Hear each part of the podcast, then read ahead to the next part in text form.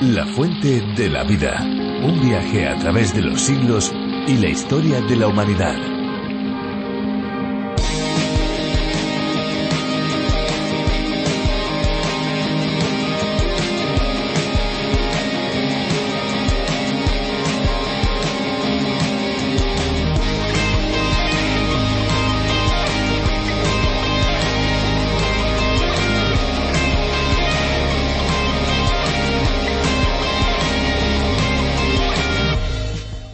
Tienen una atracción muy poderosa hacia el agua. Pese a que haya algunos pequeños que puedan sentir un miedo temporal a que el agua moje sus cabezas porque se mete en los ojos o la nariz, finalmente no podrán resistirse a la diversión que proporciona el jugar con el agua. Pues si del agua y los bebés se refiere, podemos hablar de la matronatación, que es la estimulación acuática del bebé con juegos que le permiten aprender a flotar y moverse por el agua con ayuda de sus padres. Además de relajarles y divertirles, favorece el desarrollo de su aparato locomotor y fortalece también su respiración.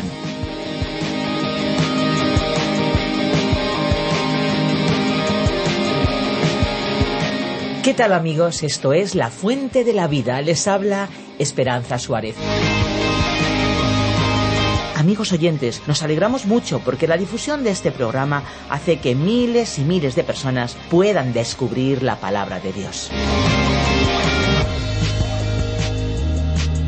Aunque comenzamos la fuente de la vida con curiosidades, este programa no es solamente un tiempo de curiosidades y de buena música, nada más, claro que no. Es bueno conocer esas curiosidades, es agradable escuchar una buena canción, pero el núcleo central de este espacio es la reflexión o meditación de la palabra de Dios, algo que ya es posible hacer en nuestro propio idioma, y en este caso en la versión para España. Si quieren conocer más sobre este espacio, les invitamos a visitar lafuentedelavida.com. Pueden también descargarse nuestras aplicaciones a través de la Biblia y RTM 360 y no olvidarnos del Facebook y del Twitter porque también estamos en las redes sociales. Aprovechemos esta pausa musical para poder divulgar el programa a través de las redes. ¿Qué les parece?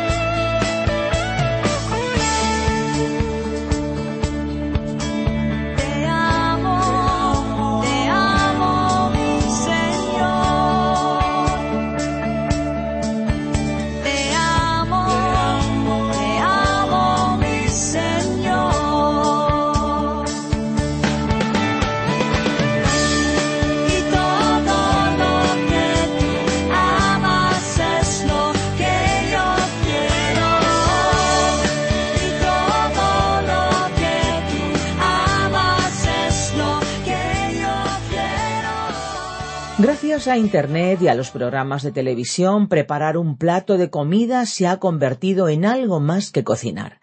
A los libros de recetas tradicionales y a los trucos de las abuelas y las madres se suma una gran cantidad de consejos e ideas creativas que se multiplican de manera impresionante. Se proponen nuevos ingredientes que traen sabores novedosos, se dan ideas para la presentación que, aunque no cambian el sabor, hacen que los platos sean más atractivos al paladar. La Biblia también, por cierto, nos presenta una serie de ingredientes que, añadidos a lo que somos, cambian todo nuestro sabor. Sí, el sabor de nuestras vidas. En el capítulo 1 de la segunda carta de Pedro vamos a descubrir alguno de estos ingredientes. Vamos a escuchar en breve la reflexión de hoy, pero antes, como es habitual, les vamos a facilitar nuestra vía de comunicación más inmediata, el WhatsApp. Tomen nota y comuníquense con nosotros, por favor, 601 20 32 65. Les repito el teléfono, 601 20 32 65. Aquí estamos, esperando sus llamadas. La fuente de la vida. Nuestro estudio bíblico de hoy se encuentra en la segunda carta del apóstol Pedro capítulo 1, desde el versículo 4 hasta el 6.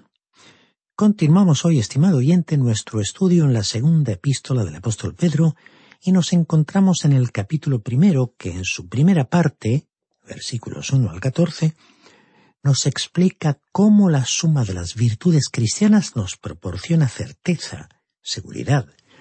Leamos nuevamente el versículo 4 de este primer capítulo. Por medio de estas cosas nos ha dado preciosas y grandísimas promesas para que por ellas lleguéis a ser participantes de la naturaleza divina, habiendo huido de la corrupción que hay en el mundo a causa de las pasiones. Retrocediendo hasta la parte del versículo que habla de las promesas, vemos que también dice para que por ellas lleguéis a ser participantes de la naturaleza divina, es decir, que usted pueda ser un hijo de Dios.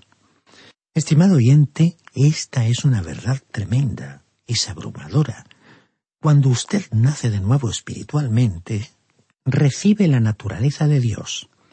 No permita que nadie le confunda impulsándole a pensar que la vida cristiana consiste en una serie de reglas sobre lo que uno debe o no debe hacer. Es decir, que si usted hace esto o aquello, está viviendo la vida cristiana. No olvide que usted es un participante de la naturaleza divina, la naturaleza de Dios, y entonces usted desea las cosas de Dios. El versículo cuatro continúa diciendo, habiendo huido de la corrupción que hay en el mundo a causa de las pasiones. Esta también es en sí misma una declaración notable. Más adelante, él iba a hablar en cuanto a aquellos que creen ser creyentes, que han huido de la contaminación del mundo. ¿Qué diferencia existe entre huir de la contaminación del mundo y huir de la corrupción del mundo? La corrupción del mundo es aquella que está en nuestro interior.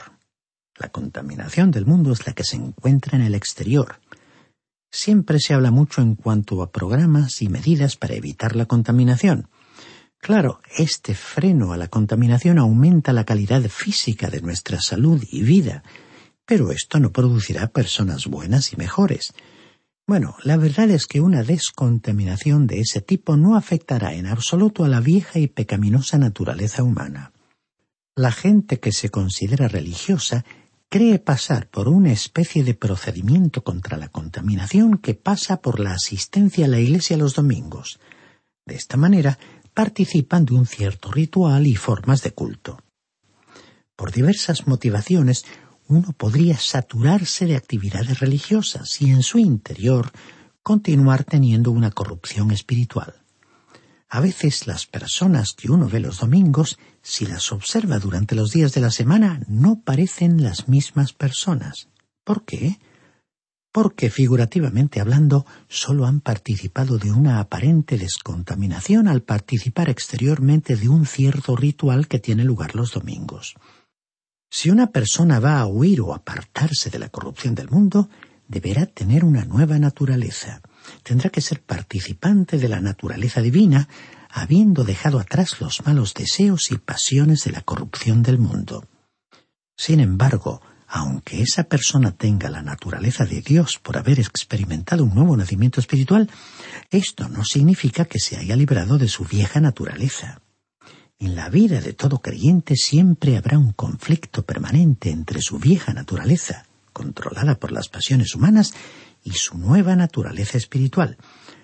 La mejor ilustración de esta realidad en la Biblia es la que el Señor presentó al relatar la parábola del Hijo Pródigo, como podemos ver en el Evangelio de Lucas, capítulo 15, versículos 11 al 32. Al leerla observamos que el hijo pudo dirigirse hacia un país lejano porque aún tenía una vieja naturaleza. Pudo gastar su dinero en una vida desenfrenada y finalmente acabaría en la miseria absoluta viviendo en una pocilga. Pero hay que destacar que él participaba de la naturaleza de su padre, que vivía en una gran mansión, su padre creía en la piedad y en la limpieza, y en su mesa había abundancia de comida. Ahora, si el joven no hubiera sido su hijo, no hubiera dicho al fin Me levantaré e iré a mi padre, como leemos en el Evangelio de Lucas capítulo 16, versículo 18. Tenía que decirlo. Por supuesto, uno no encontraría un cerdo en la pocilga que demostrara un deseo semejante, Ninguno de aquellos cerdos lo acompañó a la casa de su padre. En esta segunda carta de Pedro capítulo 2 versículo 22 leemos que un cerdo podrá ser lavado y limpiado completamente, pero continuará siendo un cerdo y eventualmente regresará a su pocilga. De la misma forma, cualquier persona en la vida, sin importar el elevado nivel al que puede llegar en la sociedad y las apariencias de que se pueda rodear, tarde o temprano demostrará si tiene o no una nueva naturaleza. En la parábola era inevitable que el hijo, como participante de la naturaleza de su padre, regresara a la casa paterna. Estimado oyente, cuando usted y yo nos convertimos en hijos de Dios, tenemos la naturaleza de Dios. Esta es una verdad extraordinaria, Podemos entender a Dios cuando nos habla por medio de su palabra y el Espíritu de Dios la transforma en una realidad para nosotros. Pero Pedro no se detuvo al desarrollar esta idea y en el versículo siguiente, que leeremos dentro de un momento, continuaría hablándonos de cosas que podemos añadir. Si el apóstol estuviera aquí, nos sentiríamos tentados a preguntarle ¿Qué crees que podríamos añadir a las promesas del Señor Jesucristo y al hecho de ser participantes de la naturaleza divina? Y creemos que él nos respondería, bueno, cuando llegáis tan lejos, en realidad solo habéis comenzado el camino. Aún hay mucho que vivir más allá de la salvación. Quizás a usted le sorprenda saber que hay algo más allá de la salvación. Recordemos que en su segunda carta, capítulo 3, versículo 15, el apóstol Pablo le dijo a Timoteo que las sagradas escrituras podían darle la sabiduría necesaria para la salvación mediante la fe en Cristo Jesús. Teniendo en cuenta que Timoteo ya era salvo, ¿qué quiso decir el apóstol Pablo? Bueno, hay que considerar que la salvación puede explicarse en tres tiempos. La salvación en el tiempo pasado señala a que yo he sido salvado. En el tiempo presente se expresaría diciendo estoy siendo salvado. Y en el tiempo futuro se explicaría diciendo seré salvado. En este sentido son clarificadoras las palabras del apóstol Juan en su primera carta, capítulo 3, versículo 2. Amados, ahora somos hijos de Dios y aún no se ha manifestado lo que hemos de ser. Pero sabemos que cuando Él se manifieste, es decir, cuando Cristo venga, seremos semejantes a Él, porque lo veremos tal como Él es. En la actualidad no nos parecemos a Jesucristo, Aún no hemos llegado a esa meta en nuestra madurez, pero nos encontramos en el proceso. Después, el apóstol Pedro iba a hablarnos acerca de la madurez cristiana. Después de que una persona ha nacido espiritualmente, debería ir dejando los rasgos y reacciones de un niño al entrar en un proceso de crecimiento y desarrollo. Leamos los versículos 5 y 6 de este primer capítulo de la segunda carta del apóstol Pedro. Por esto mismo, Poned toda diligencia en añadir a vuestra fe virtud, a la virtud conocimiento, al conocimiento dominio propio, al dominio propio paciencia, a la paciencia piedad. El apóstol comenzó diciendo, poniendo toda diligencia en añadir a vuestra fe. Otras versiones aclaran esta expresión traduciendo poniendo vosotros en ello todo empeño, asociad a vuestra fe, o también traducen esforzaos por añadir a vuestra fe. La fe cristiana es un asunto muy serio, estimado oyente. Si la vida pudiera compararse con un plan de estudios, diríamos que nosotros la hemos convertido en una especie de actividad extraescolar. La idea que hoy predomina es que no es algo que podamos trasladar al mundo comercial, profesional, social o educativo. Para muchísimas personas es como si fuera un traje para los domingos que se usa solo para ciertas ocasiones. Sin embargo, Pedro dijo que es algo en lo cual habría que poner todo empeño y diligencia. Cuando el apóstol enumeró estas virtudes que debían añadirse a nuestra fe, no quiso decir que eran como cuentas o avalorios que uno separa o que va añadiendo uno tras otro a un collar. Tampoco es como una serie de piezas de dominó que se colocan de costado una al lado de la otra y entonces, cuando uno empuja la primera, todas las demás van cayendo una tras otra. Ni tampoco es como colocar ladrillos uno encima de otro para edificar una estructura. Sabemos que el apóstol Pedro en su primera carta usó la figura de las piedras vivas que son colocadas para edificar una casa espiritual. Pero recordemos que todas las piedras son piedras vivas. La vida cristiana es más bien un crecimiento. Esa fue la forma en que el apóstol Pedro la explicó en esta epístola que concluyó en el capítulo 3, versículo 18, con la siguiente gran declaración creced en la gracia y el conocimiento de nuestro Señor y Salvador Jesucristo. Una ilustración familiar para todos es la del crecimiento de un árbol. Se dice que los grandes robles crecen de una bellota. Si alguien nos regalara uno de estos árboles cuando recién comienza a crecer, lo podríamos poner en una maceta en cualquier lugar de la casa. Pero al pasar los años, veremos que el árbol crece cada vez más y si uno no lo cambia de lugar a tiempo va a llegar a ser tan grande que sería imposible moverlo. De la misma manera, la vida cristiana consiste en un crecimiento, en un desarrollo. Y en un bosque suceden dos cosas. Lo que en realidad tiene lugar es una transfiguración. La vegetación que vive está creciendo y la que muere se está echando a perder. Esos son los dos procesos que allí están teniendo lugar, y uno de estos procesos se está llevando a cabo en su vida cristiana y en la mía. Si usted es un hijo de Dios, tiene que crecer. Y en este pasaje, el apóstol Pedro enumeró los diferentes atributos que deberían caracterizar nuestro crecimiento. Cuando se encuentra en las primeras fases de crecimiento, un árbol tiene ramas y hojas frágiles, pero al alcanzar un crecimiento pleno, éstas tienen un aspecto sólido y resistente. Y en nuestra vida cristiana tendría que haber un crecimiento y desarrollo semejante.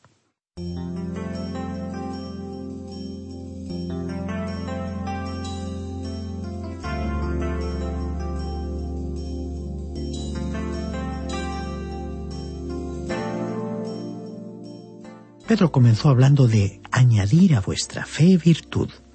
La fe aquí es la fe que salva, aquella que le hizo posible recibir a usted su nueva naturaleza, aquella que le concedió el perdón de pecados y le imputó la justicia de Cristo. Ahora, a esa fe usted tiene que añadir, en primer lugar, virtud. Con el paso de los siglos algunas palabras han ido cambiando su significado.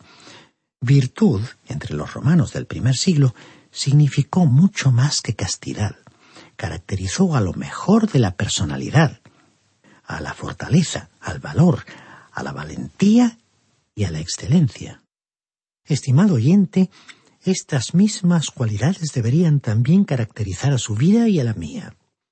El mundo necesita creyentes que tengan el valor de adoptar una posición pública de sus convicciones en relación a lo que consideren justo, y que en la actualidad se identifiquen con el punto de vista de Dios. Por ello el apóstol Pedro dijo que a nuestra fe había que añadir virtud, valor. Y Pedro continuó diciendo, añadid a la virtud conocimiento. Y aquí volvemos a encontrarnos otra vez con la palabra conocimiento, que en este caso corresponde a la palabra griega gnosis, y que en este contexto significa conocer a Dios en su salvación, e indica crecimiento. En el versículo 2, la palabra griega para conocimiento era epignosis, con el significado de un conocimiento superior. El apóstol Pablo, escribiendo a los creyentes de la ciudad de Colosas, les dijo que oraba a Dios para que ellos pudieran tener esta epignosis, este conocimiento superior.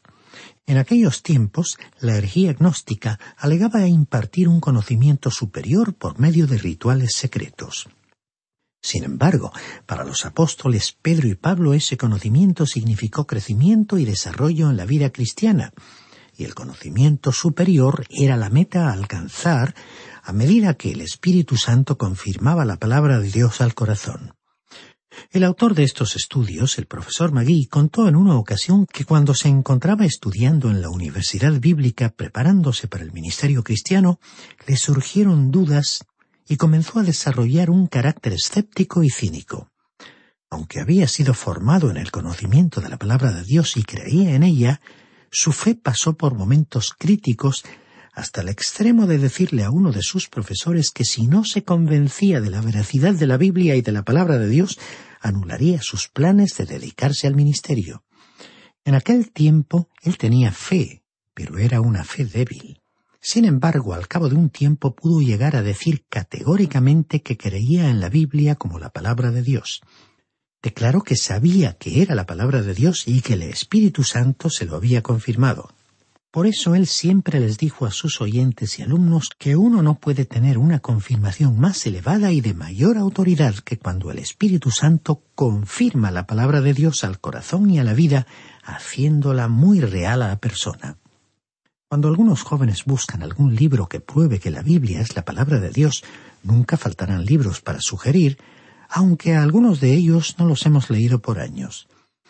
En ciertas etapas de la vida uno pasa mucho tiempo leyendo libros de apologética, que es una ciencia que expone las pruebas y fundamentos de la fe cristiana.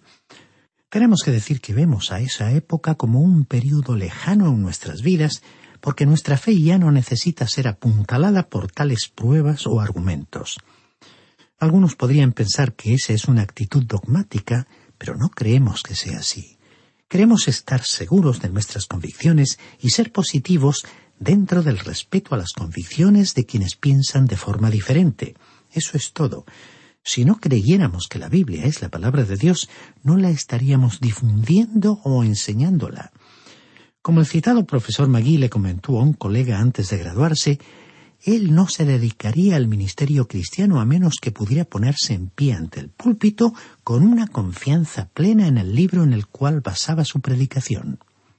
¿Podría imaginarse usted a un piloto de un gran avión de pasajeros comentando que él no se fía del diario de navegación, de los mapas y de los planes de vuelo?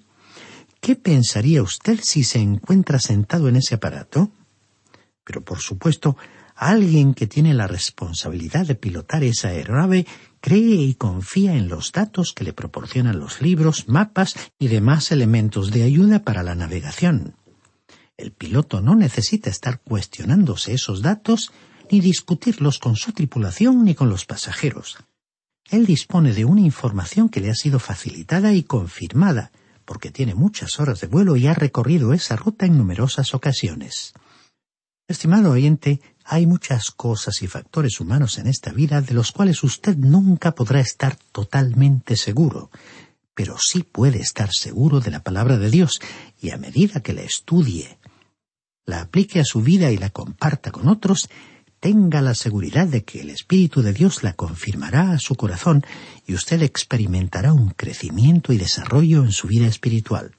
Esto fue lo que pensó el apóstol Pedro cuando dijo que a la virtud o valor había que añadirle conocimiento. Usted necesita valor para anunciar la palabra de Dios. Usted no será capaz de divulgar el conocimiento que tiene de Cristo a menos que tenga el valor de hacerlo. Y el apóstol Pedro continuó diciendo en el versículo 6, añadida al conocimiento, dominio propio. El dominio propio implica sobriedad, moderación, autocontrol. Como creyentes necesitamos tener el control propio en todas las áreas de nuestra vida. El apóstol continuó aconsejando añadir al dominio propio paciencia. Muchos tienen una idea equivocada de lo que la paciencia realmente es. no es desentenderse de un problema para pasar a una actitud pasiva, fatalista o que se resigna con relativa facilidad. La paciencia es la capacidad de soportar las pruebas de la vida, implica resistencia y se apoya sobre el conocimiento y la virtud o el valor. Como un árbol que crece y se desarrolla, un cristiano debería estar desarrollando valor, después conocimiento, después control o dominio propio y luego paciencia. Y la lista del apóstol continuó con el consejo de añadir a la paciencia piedad.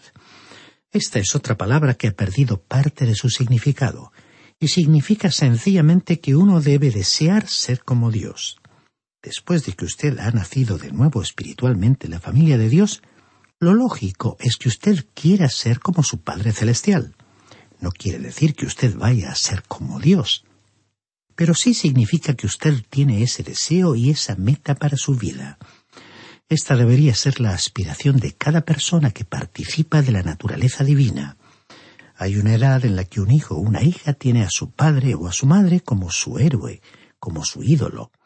Y es un día terrible cuando ese ídolo cae de su pedestal. Pero a veces sucede así y entonces ese hijo o hija crece desarrollando un sentimiento de amargura. En cuanto a nosotros somos hijos de Dios y a causa de ello queremos ser como nuestro Padre que está en los cielos. En este sentido, estimado oyente, Él nunca nos defraudará. Él no solo es nuestro héroe, es nuestro Dios, a quien adoramos y alabamos. La palabra piedad contiene en sí misma la idea de inspirar amor, alabanza y adoración a Dios. Nos habla de una dependencia de Dios y de una vida consagrada a Él. Estimado oyente, esta lista que estamos considerando en estos versículos y el pensar en la piedad debería llamarnos a la reflexión para pensar en cuál es el propósito de nuestra vida. ¿Cuáles son nuestras prioridades, nuestras aspiraciones, nuestra meta? ¿Se ha formulado esta pregunta alguna vez? Y si usted tuviera que responder ahora y para sí mismo a esas preguntas, ¿ocuparía Dios algún lugar en su respuesta? Bien, vamos a detenernos aquí por hoy. Continuaremos con el estudio de este capítulo en nuestro próximo programa. Mientras tanto, les saludamos y manifestamos nuestro deseo de que nos acompañe en nuestro próximo encuentro y le sugerimos que avance lo más posible en la lectura de este primer capítulo para familiarizarse con su contenido. Y nos acercamos ya a los últimos minutos del programa de hoy y queremos recordarles a cada uno de ustedes, a cada uno de los que nos escuchan, que pueden visitar nuestra web lafuentedelavida.com o bien descargar la aplicación La Fuente de la Vida que también se puede encontrar con el nombre de A través de la Biblia. Si desean contactar con nosotros, nuestros números son el 91 422 0524 y el 601 20 32 65. Recuerden que si llaman desde fuera de España deben pulsar el prefijo más 34 91 422 05 24 o bien 601 203 265. Si lo que desean es enviarnos un email, lo pueden hacer a info arroba radioencuentro.net. Info arroba radioencuentro.net. Y ahora sí, ahora ya definitivamente les decimos adiós. No olviden, recuerden que hay una fuente de agua viva que nunca se agota. Beba de ella. Este ha sido un programa de Radio Transmundial producido por Radio Encuentro, Radio Cadena de Vida.